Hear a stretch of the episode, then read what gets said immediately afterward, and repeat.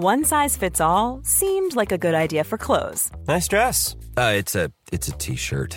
Until you tried it on. Same goes for your healthcare. That's why United Healthcare offers a variety of flexible, budget friendly coverage for medical, vision, dental, and more. So, whether you're between jobs, coming off a parent's plan, or even missed open enrollment, you can find the plan that fits you best. Find out more about United Healthcare coverage at uh1.com. That's uh1.com.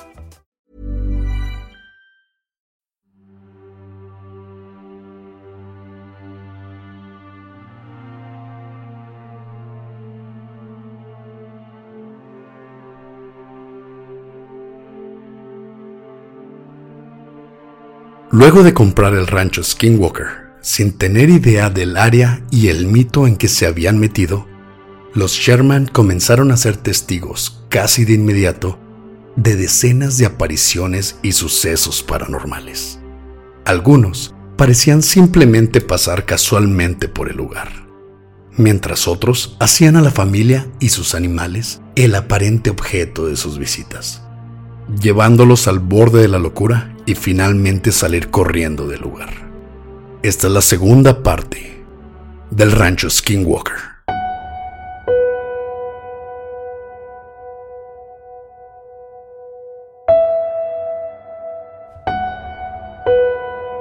Estás escuchando Señales Podcast.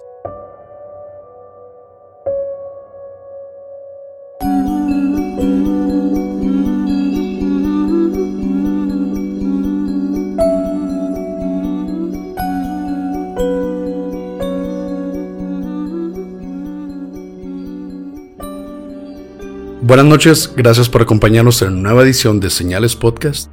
Primero que nada, un saludo como ya es costumbre a nuestro patrocinador, Antonio, de Relatos de Horror. Si aún no lo conocen, síganlo en su canal en YouTube como Relatos de Horror, tanto en Spotify y Facebook con el mismo nombre. También recuerden que nuestro podcast hermano Generación N ya está sacando episodios todos los jueves y este siguiente jueves va a salir el segundo. Chequenlo igual en Spotify, iTunes y en Google Podcast. También escuchen a nuestro podcast hermano, Juégatela Podcast. Ellos hablan de fútbol y también de cualquier evento deportivo importante. Y este viernes van a estar en Exa FM a las 4 y media de la tarde, hora de Chihuahua, en el 100.9 FM o exafm.com diagonal Chihuahua. También este viernes, como es costumbre, porque es final de mes, vamos a tener un live que va a reemplazar el episodio del viernes así que los esperamos a las 7 de la tarde de Chihuahua, 8 de la noche del centro del país. Chequen por favor los horarios de sus países. Sabemos que algunos se desvelan para escucharnos. Hacemos un tanto de pausa dramática para que pues nos esperen con más ganas, pero vamos a estar puntuales el viernes a las 7 pm. Y ahora vamos con la segunda parte del Rancho Skinwalker. En el episodio pasado les contamos el origen de la maldición del Skinwalker, cómo sucedió este conflicto entre los navajos y los Utes, que nos llevó a decir que esta tierra estaba maldita. Les comentamos cómo alguien de esa tribu tenía que matar a su familiar cercano, tenían que tener sexo con el cuerpo y comérselo, cómo ellos podían tomar forma de animales y a la vez atormentar a todos los que pasaran por esa área. Ahora les vamos a contar lo que pasó con esta familia que se mudó a esa área. Recordarán que en el episodio pasado nos quedamos donde la familia Sherman, los cuales habían mudado al rancho Skinwalker, que venían de Nuevo México buscando un lugar tranquilo donde criar a su ganado, habían visto a esta criatura que asemejaba a un lobo domesticado, el cual se había acercado a ellos y al final terminó por morder la cabeza de una de sus vacas, donde el padre Terry Sherman le disparó a esta criatura con una escopeta haciéndola huir del lugar. Pero cuando se acercaron, el pedazo de carne que había caído de esta criatura olía a carne putrefacta, como si hubiera pasado meses en descomposición. Y ahora Pepe les va a contar qué pasó después de este primer encuentro. El doctor Salisbury contactó a Terry Sherman, el padre, después de escribir la segunda edición de su libro La exhibición ovni de Utah en el 2009, para investigar qué pasaba en el rancho y compararlo con lo que ya se había escrito en The Hunt for the Skinwalker. Terry le dijo que ninguna de las historias en el libro eran falsas, aunque sí exageradas algunas veces, y que él no sabía que se haría un libro de su historia. Es decir, nos saltamos a hace unos pocos años y todo esto que vamos a contar viene en el libro de Hunt for Skinwalker, pero también está verificado por Terry, que es el papá, y dice que nada de esto fue inventado, pero algunas cosas sí se exageraron nada más. Supongo que es para vender más, no con todo libro basado en una experiencia real o una película basada en casos reales, tienden a aventar cosas más atractivas para el público, ¿no? Eso nos recuerda el caso de los Warren, como el conjuro donde metían brujas y cosas que realmente no pasaron de acuerdo a los que les tocó vivir esas experiencias.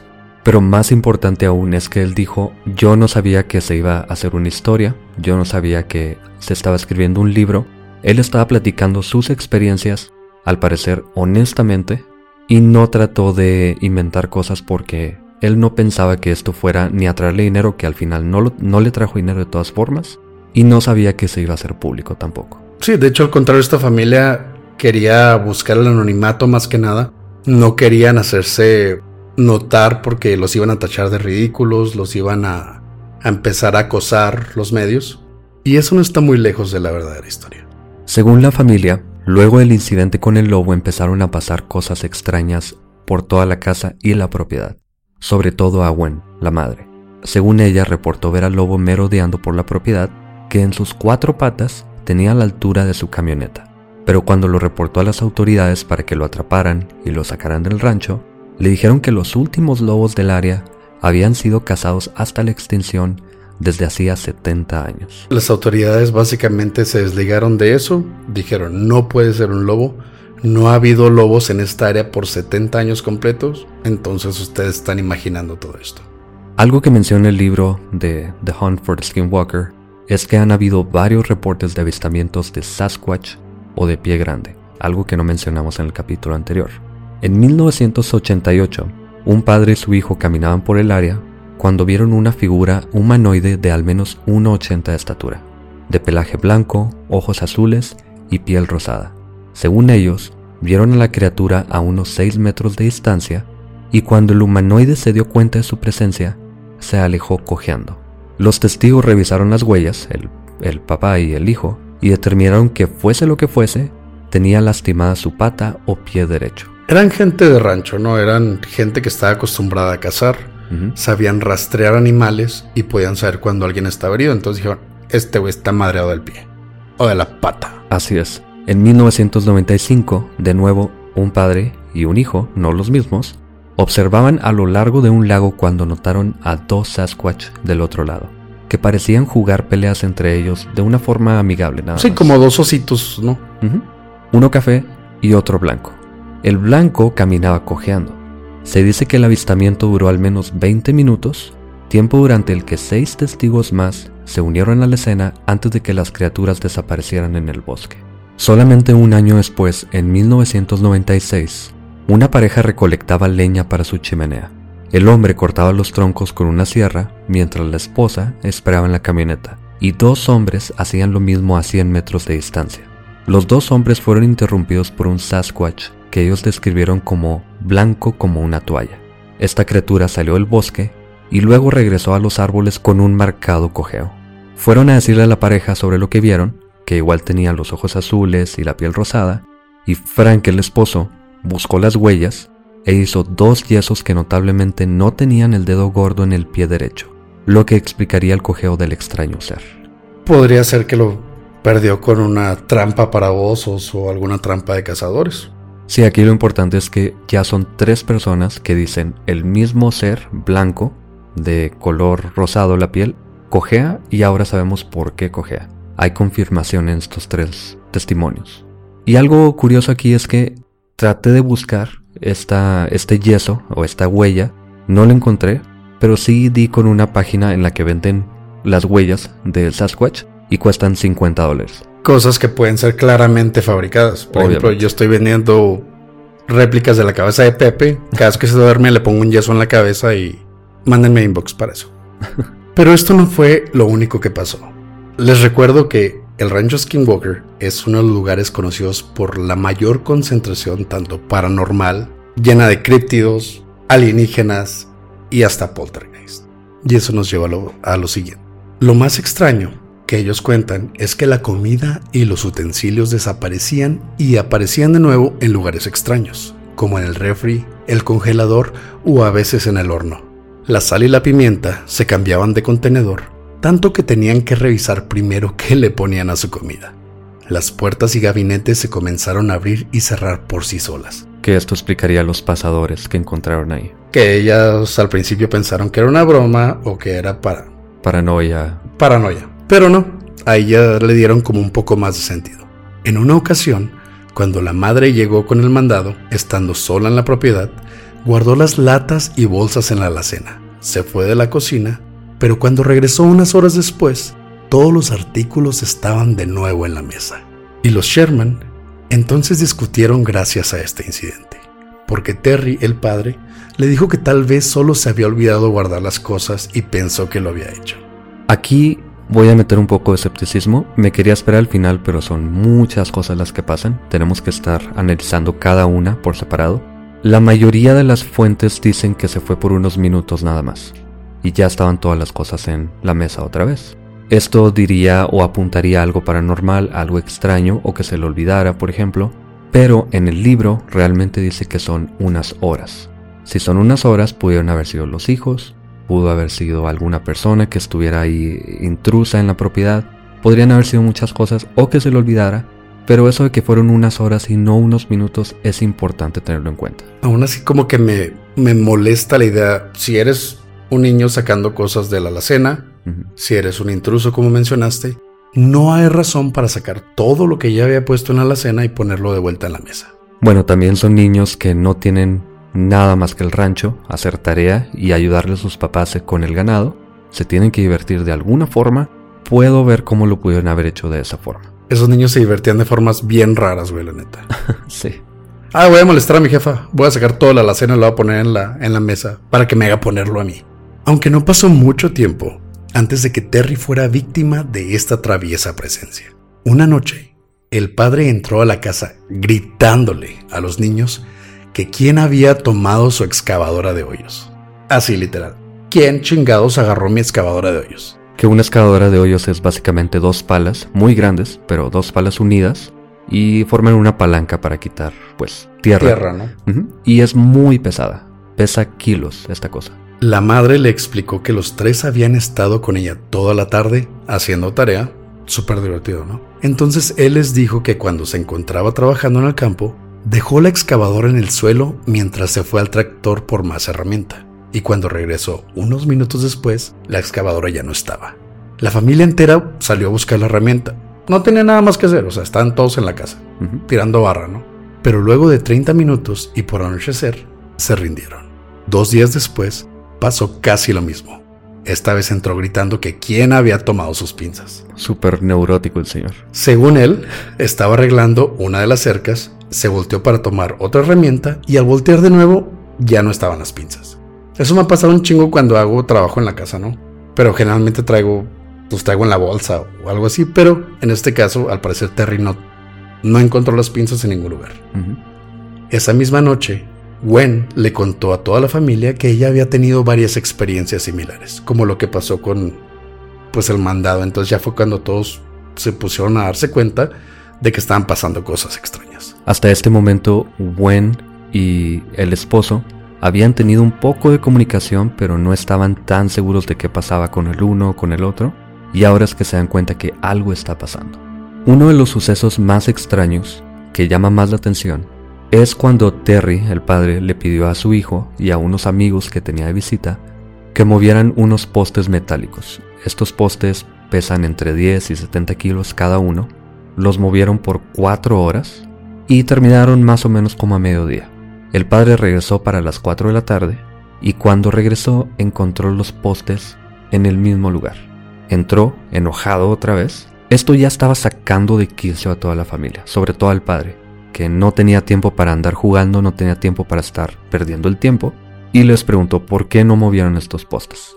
Los niños dijeron que sí lo habían hecho, salieron y se dieron cuenta de que los postes estaban casi en el mismo lugar, solo que movidos solamente unos centímetros hacia un lado. Como si alguien los hubiera quitado donde los pusieron, pero en vez de ponerlos en un lugar los hubiera puesto casi ahí mismo. Exactamente. Sí, pues el güey estaba harto, güey. O sea, el güey había visto un lobo gigante que casi se come a una de sus vacas. Se roba su herramienta. Se robaba su herramienta, habían visto a pie grande y paseándose. Entonces el güey no tenía ya la paciencia para lidiar con que le movieran sus cosas.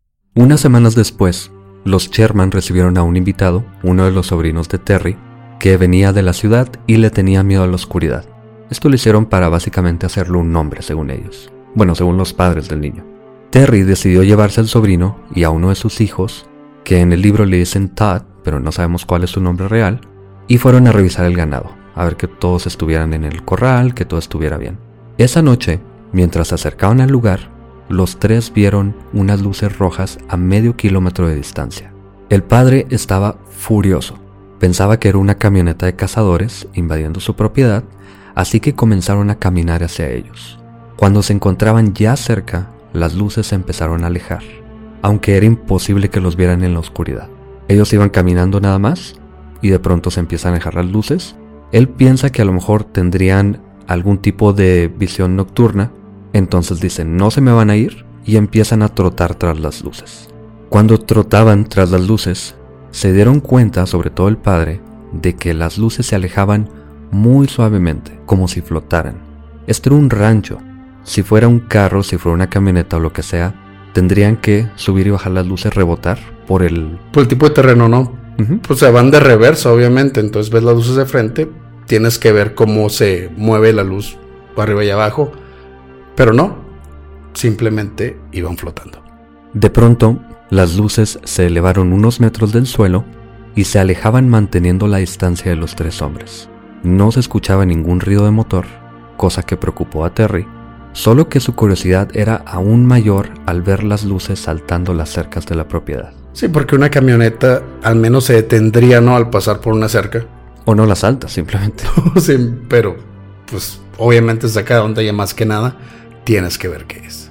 Ya cansado, y con los chicos unos metros delante de él, pero aún corriendo, Terry sabía que la camioneta estaba a punto de llegar a una barrera de árboles al, al, final de su propiedad.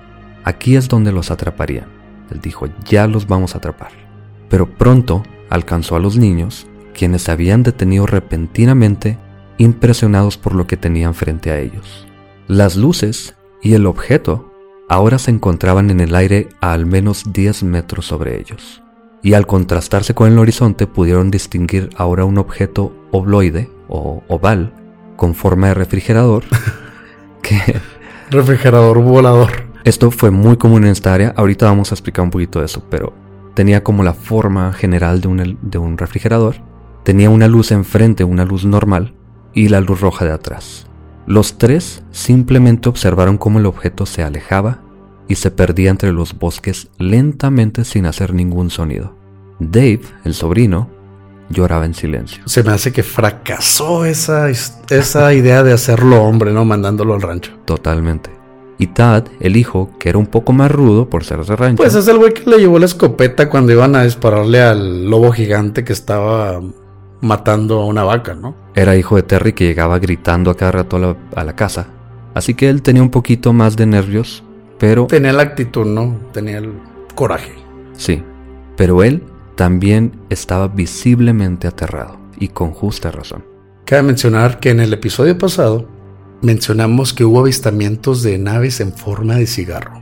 Pero ahora de forma de refrigerador, eso ya me saca de pedo. Vi un cigarro gigante flotando, pues digo, no, pues... Eh, eh". Pero un refrigerador gigante, eso te da miedo. No sabes qué puede tener adentro. Unas semanas después, la pareja Sherman paseaba por la propiedad cuando escucharon un sonido metálico a unos metros de ellos. Cuando voltearon, vieron una luz blanca frente a ellos. Pensaron que probablemente eran unos mineros y comenzaron a caminar hacia la luz.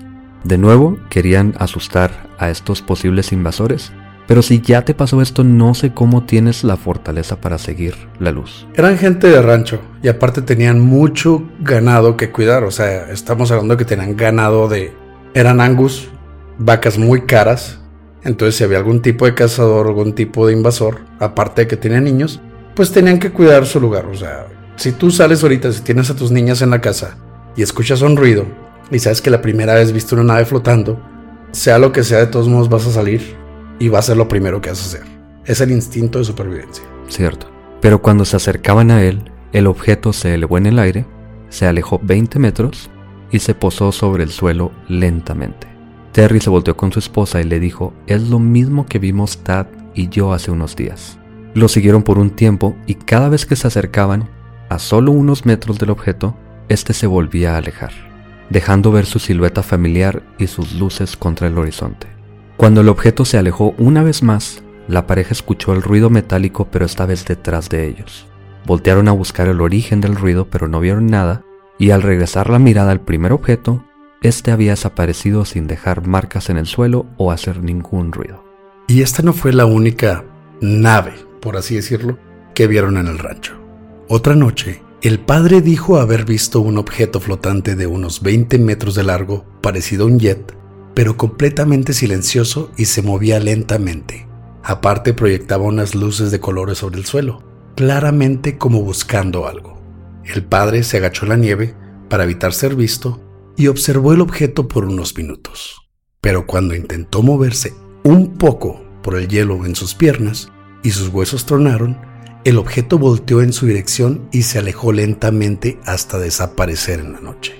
Como si este objeto estuviera temeroso, por así decirlo, de ser descubierto. Entonces, nada más tronó la pierna, tronó el hueso y ustedes saben que esto es un sonido leve, pero este objeto se dio cuenta y desapareció. Que además parecía estar revisando el área por algo en el suelo. De nuevo, unas semanas después, Gwen manejaba de vuelta a la casa cuando vio un objeto triangular de color negro siguiéndola de cerca, muy parecido a la descripción que le dio su esposo del incidente anterior.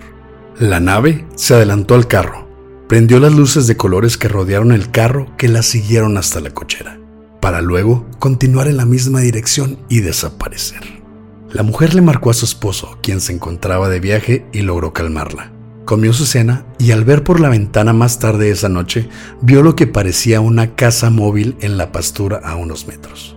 Estaba completamente iluminada por dentro y parecía tener un escritorio frente a la ventana. Gwen se dedicó a observarla detenidamente preguntándose cómo podría haber entrado al rancho sin darse cuenta. Seguía pensando que era un carro nada más. En ese momento, una figura humanoide negra de al menos dos metros se sentó en el escritorio. Tenía lo que parecía ser un uniforme y un tipo de gorro. A mí se me hace raro cómo ella desde lejos pudo distinguir todo esto. Todo esto, recordemos que es a unos cuantos metros nada más. El refri volador, la nave negra, máximo 10, 15 metros tal vez. Parecía querer jugar con ellos. Después de identificar que traía un uniforme y un tipo de gorro, la figura se levantó, se paró bajo un arco que parecía una puerta abierta de la que emanaba una intensa luz que resaltaba su figura, y vio a Gwen directamente a los ojos.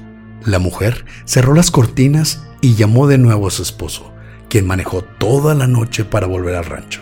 En la mañana, cuando llegó Terry, fueron al área donde Gwen había visto la supuesta nave, o casa rodante, pero solo encontraron huellas parecidas a las de una bota, solo que esta no era una bota normal.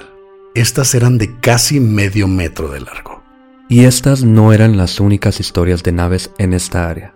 Años antes, los Myers, que eran los dueños originales, dicen haber visto un disco plateado que se estrelló contra las rocas. Salió del cielo como en picada, se estrelló contra una montaña, solo que en lugar de explotar, de hacer ruido o de quedarse ahí, atravesó las rocas, como si se hubiera metido al cerro. Los Sherman vieron el mismo disco, pero dijeron que habían sentido júbilo, según ellos. Cuando los sucesos no los aterraban en lo más profundo de sus seres, les pasaba lo contrario. Sentían una tremenda paz espiritual, como si este tipo de sucesos les les hiciera sentir tranquilos. Que es muy raro, o sea, si yo estoy en un rancho, viape grande, güey. Un lobo gigante, un cigarro volador, un refri volador. Y veo un ovni que se estrella. Me cago, güey. La neta, me cago. Más que sentir paz, me cago.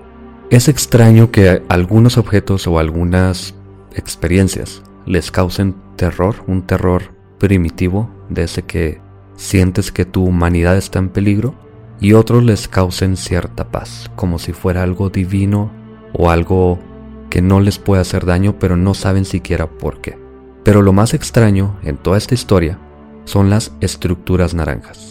Terry solía subirse a un tronco al lado de su propiedad desde el que revisaba la zona alrededor del rancho con uno de los lentes de su rifle, vigilando que su equipo y su ganado siguieran ahí. Obviamente, ya había perdido pinzas, había perdido, supongo, un desarmador, él afloja todo, la excavadora ya estaba harto, ¿no? Este güey literal ya en vez de dedicarse a sus prácticas normales, estaba todo el día en ese tronco con un rifle. Yo haría lo mismo. No, ya me habría mudado, chingue su madre. Recordemos todas las historias que hemos contado de casas, de casas embrujadas o de lugares donde pasa algo, nunca se van. Jamás. Pues que generalmente es gente que pone todos sus ahorros y no es así tan pelada de que, ah, pues es que aquí espantan, voy a comprar otra casa.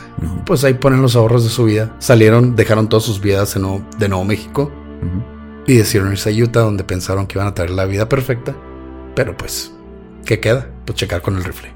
Durante esas vigilias, docenas de veces, Terry observó estas estructuras de diferentes formas. A veces parecían ser óvalos planos, algunas veces parecían esferas como si fuera el sol ocultándose en el horizonte, pero una noche, observando una de estas estructuras, Terry pudo ver a través de ella, y del otro lado, entre comillas, se podía observar otro cielo azul, como si estuviera viendo hacia otro lugar o tal vez otro tiempo en donde era de día. ¿Viaje interdimensional? ¿O viaje en el tiempo?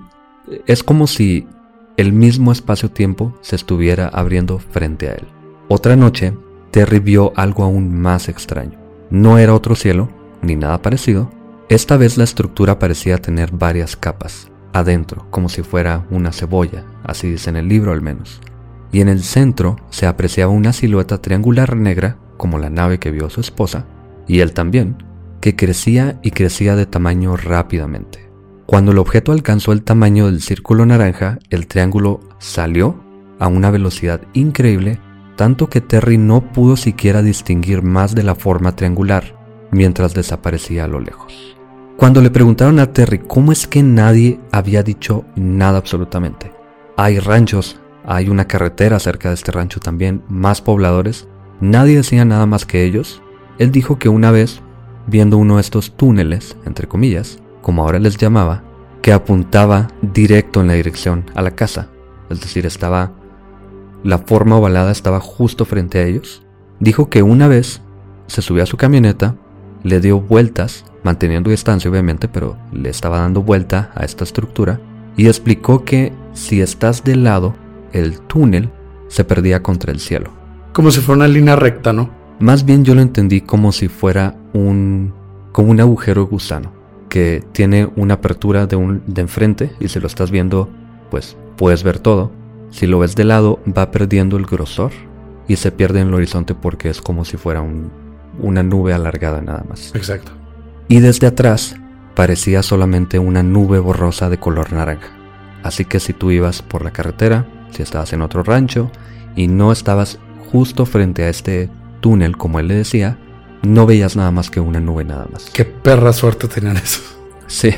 Así que nadie más, desde ningún ángulo, más que directamente enfrente, nadie apreciaba nada extraño. Esto trae la pregunta de por qué no hay fotos, por qué no hay video. Si lo vio docenas de veces, como dice él, eran los noventas, ya había cámaras obviamente, ¿por qué no se le tomaron fotos? Y se dice, aunque no encontré nada de esto, que él sí trató de tomar algunas fotos, pero lo único que se apreciaban eran luces, nada más. Como si le hubieras tomado una foto a, no sé, un foco o algo así. Exactamente. Qué perra suerte que ahorita ya no nos pasa, güey. ahorita que tenemos cámaras de Full HD, 4K, ¿por qué no nos pasan ese tipo de cosas? Porque ya no son los noventas. Una historia que se relaciona solamente un poco sucedió en 1995. Ya tienen un año aquí, pasando por todas estas experiencias. Terry estaba buscando a una vaca que se le perdió en la nieve, encontró las huellas de esta vaca y comenzó a seguirlas. Es muy fácil seguir un animal porque va dejando huellas y la nieve estaba muy gruesa. Siguió las huellas que de pronto era claro que se transformaron en un trote y en corrida. Es decir, la vaca estaba asustada por alguna razón y salió corriendo hacia el bosque. Terry siguió las huellas y cuando llegó a un claro, a un lugar donde no había muchos árboles, de pronto las huellas desaparecieron totalmente. Y las últimas huellas que encontró dejaban claro, como ya había dicho, que iba corriendo. Él pensó que a lo mejor la vaca, de alguna forma, se cayó o entró en uno de estos portales y había desaparecido. Sí, porque estaba la línea de huellas y de la última huella no había nada. Ni siquiera que se había detenido, que se había movido en otra dirección, simplemente había desaparecido. Y esto no fue lo más extraño que le pasó al ganado. Para finales de abril del 96, durante una tormenta, Terry y su hijo intentaban juntar a su ganado. El hijo perseguía a un becerro que acababa de nacer, cuando pasó por un canal en el que estaba atrapada una vaca intentando salir. Tad continuó persiguiendo al pequeño animal por 20 minutos hasta atraparlo y llevarlo con su madre, y regresó con la vaca atrapada, quien ahora estaba tirada en el canal, inmóvil, aunque el agua no era tan profunda como para ahogarse. Se bajó del caballo y se acercó al cuerpo del animal, y es cuando se dio cuenta de que el área anal de la vaca había sido removida casi quirúrgicamente con un objeto afilado, y no había rastros de sangre en el área. Era como si una sierra circular, con algún aparato succionador, hubiese removido el área circular de 15 centímetros de diámetro. Esto no es todo. Siguen las orbes. ¿Quién le roba el ano a una vaca, güey? no sé. ¿Algún alienígena zoofílico? Un alienígena nuevo, ¿no? Oye, mira, le picas a este botón. O le dejaron de tarea llevar una parte de un animal de la tierra y simplemente vio a la vaca. El ano, güey. no sé. Pues que recuerda, güey, los alienígenas nuevos es pícale a este botón, sube la vaca completamente, nada más asegúrate que esté dentro de la luz. Y este güey era así como que, pues por ahí, ¿no? Y lo pues agarró nada más el ano de la vaca, ¿no? Las orbes, como dices tú, son lo más fuerte que le pasó a esta familia. Una noche, la pareja observaba a su ganado, que más iban a hacer, como ya hemos dicho en... Pues a eso se dedicaban. Sí, eso era todo lo que hacían.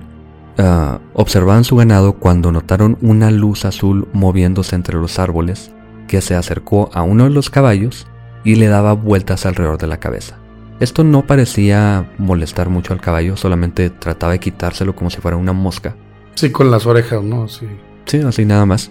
Pero en un instante, esta orbe se acercó a la pareja a no más de 10 metros de distancia y Terry explicó que tenían un exterior como de cristal, unas tres veces más grande que una pelota de béisbol, y adentro tenían un líquido que parecía hervir de color azul, y además producía un chisquido como electricidad estática. Terry se vio invadido completamente de terror, como nunca lo había sentido. Recordemos, este es un ranchero, cazador, experimentado, se había visto de frente a frente con diferentes animales, pero esta vez estaba totalmente paralizado y a punto de perder el conocimiento. Cuando Gwen prendió su linterna, y esta acción ahuyentó al orbe que se escabulló entre las ramas de un árbol para después salir disparada detrás de la casa y desaparecer. Ya era junio de 1996. Ya llevaban dos años aquí en este terreno.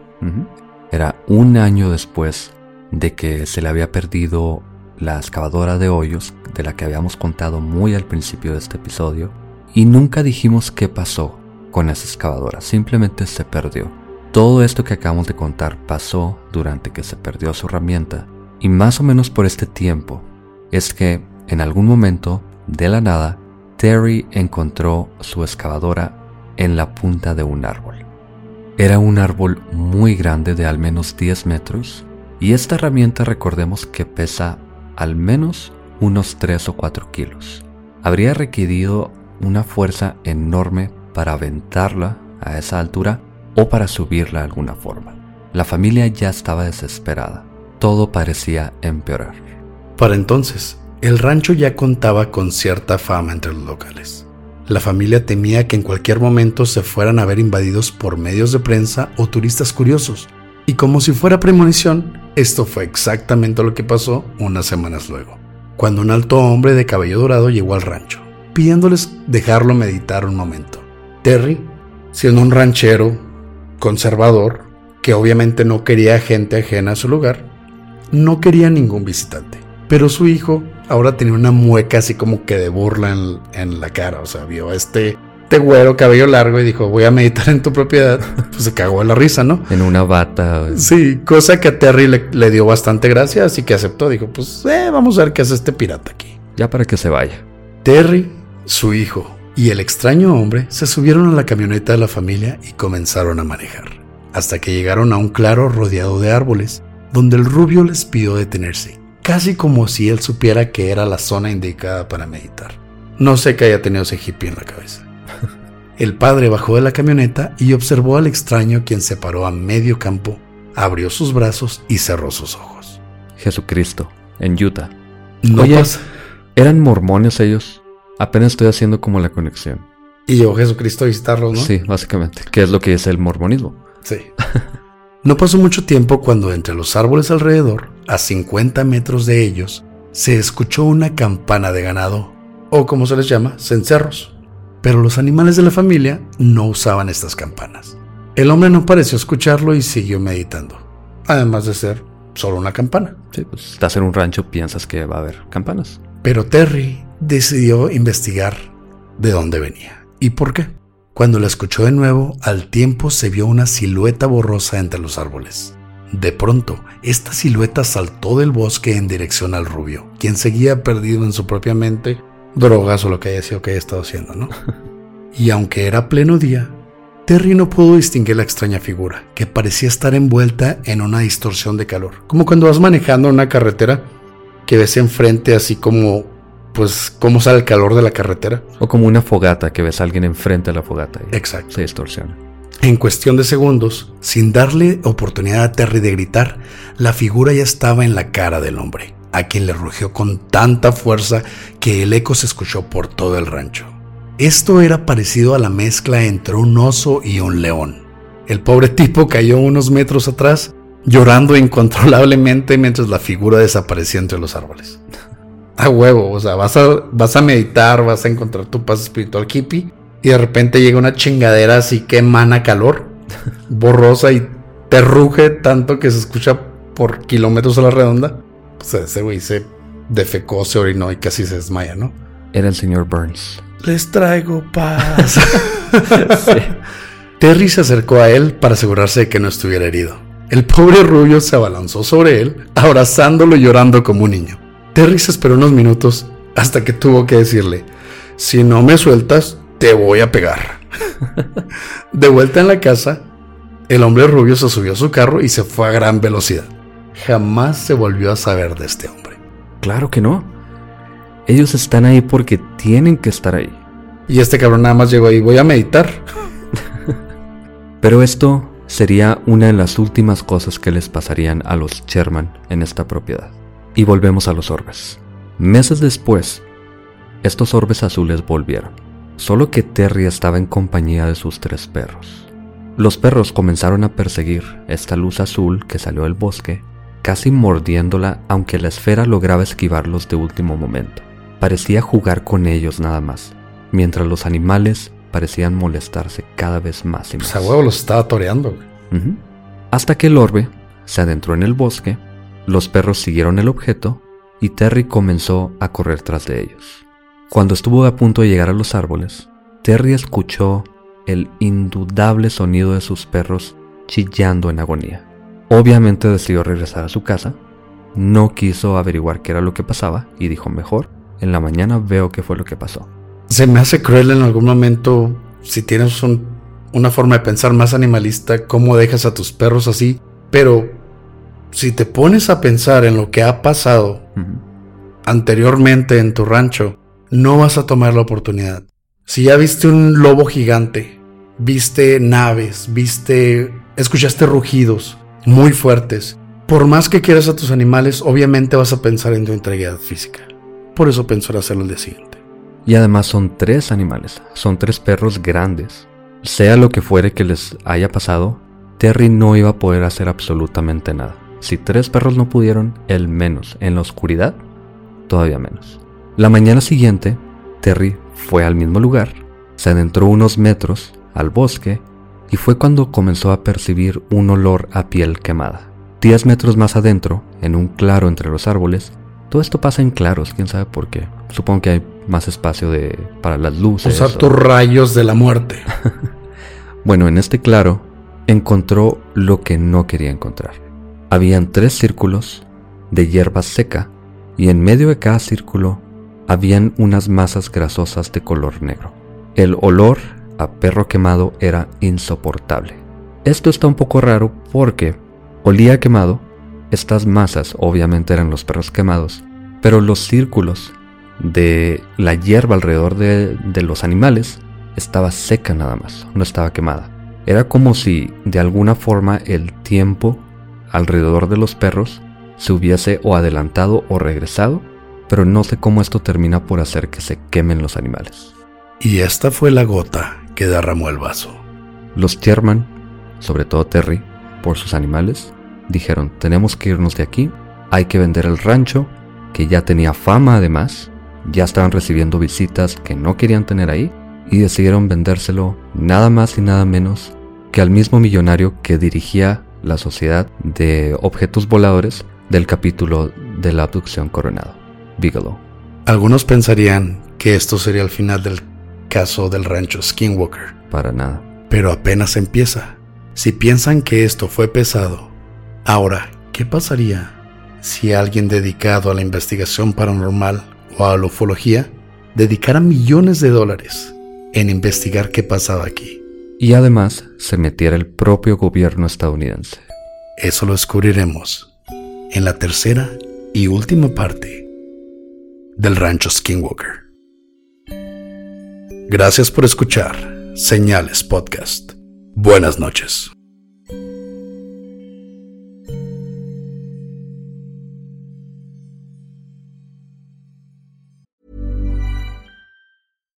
One size fits all seemed like a good idea for clothes Nice dress. Uh, it's a it's a t-shirt. until you tried it on. Same goes for your healthcare.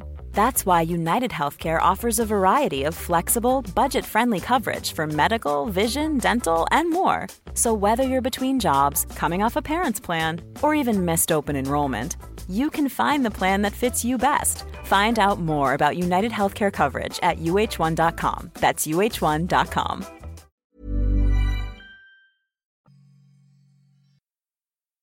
Vámonos de lleno a los saludos. Antes quiero mencionar, al principio de este episodio seguimos poniendo la publicidad para el evento de Macario Brujo que va a estar este sábado en el Sinatra aquí en Chihuahua. Recuerden, contacten a Denise, ahí está toda la información al inicio, o pueden mandarnos un mensaje, también les contesto, y mencionen que nos escucharon a nosotros para que nos tengan en cuenta para este tipo de publicidad. Y también voy a andar por ahí, Oscar se ver de viaje, pero por ahí voy a andar, si me ven salúdenme. Un saludo muy grande a los señalados de Monterrey. El domingo primero de diciembre voy a tener una, una oportunidad de conocer a algunos de ustedes. Si se presta, voy a estar en la zona, zona Tech de Monterrey. Porque voy el sábado al, al México Metal Fest. Entonces el domingo mi vuelo sale en la noche. Entonces todavía tengo chance si quieren pasar a conocerme y platicar. Mandarles saludos a Pepe, tomarse fotos para Pepe y mandarles las rayadas, obviamente. Este, voy a estar ahí. Mándenme un mensaje por aquí. Y pues a ver quién se acopla para conocernos. Voy a estar un rato. Póngale que hasta las 7 de la noche. Pero yo les paso ubicación si quieren ir a conocernos. Bueno, a mí. Ya los saludos ahora sí. En Instagram a Emanuel Marín y su novia Carolina Acosta, que nos han recomendado mucho con sus familiares. A Sara Winchester de Baja California Sur. A Juan Chicas de El Salvador. También a Alfonso y Fabiola, que tienen un bebé de dos meses. Nos escuchan desde antes que naciera su bebé. Y ellos son de Santiago. Muchas felicidades por su bebé. Felicidades, sí. A Jorge Jauregui de La Paz, en Bolivia. A Adi Valadez, que cumplió años el 24 de este mes. Feliz cumpleaños. A Darinka y Tabo de Tijuana, que nos escuchan cuando van al trabajo a las 6 de la mañana. Qué hueva escucharme a mí a las 6 de la mañana. La verdad les pido una disculpa por tener que soportarme tan temprano. Te despierta al menos. A Fernando Ríos y Lupita Ortega de Querétaro. Y por último, ah no. A Abigail Fierro de Ciudad Juárez. Y por último de Instagram a Lisbeth Monjaras. En Facebook tenemos a Sara, Laura y Gabriel de la Ciudad de México que trabajan en Dormimundo. Un saludo a ustedes. A Claudio Alonso de Toluca, a Ríos Ángel de Monterrey, Cintia Pau López de aquí de Chihuahua. No nos has conocido porque no quieres. Estamos aquí en la misma ciudad. Cuando quieras puedes comprarnos una playera. Es más fácil entregarlas aquí localmente. Ahí. Y a Daniel Pérez Ulloa de Tlaquepaque. Bueno, vive en Tlaquepaque, pero él es oriundo de Monterrey. Entonces, un saludo y un abrazo a ustedes. También en YouTube tenemos saludos para Stephanie Villegas de Costa Rica, a Sari que nos puso literal un mensaje, tantos saludos y ninguno para mí. Pues un saludo y un abrazo, Sari. Ahí está. Ángel Castañeda, cuñado de Andrea Daneide Hernández, y a Juan Manuel, esposo de Malú Sánchez, que nos escuchan en Pachuca. Si algún saludo se nos ha pasado, recuerden, no lo hacemos de adrede, a veces se nos pasan, mándenos un mensaje, ya sea al Facebook de Señales Podcast, en el grupo de señalados lo pueden postear, o nos pueden mandar por Instagram, por YouTube, etc. Hay muchas maneras, no siempre los vamos a cubrir a todos, a veces se nos pasa, pero hacemos lo posible porque todos sean saludos. Gracias por escuchar Señales Podcast. Buenas noches.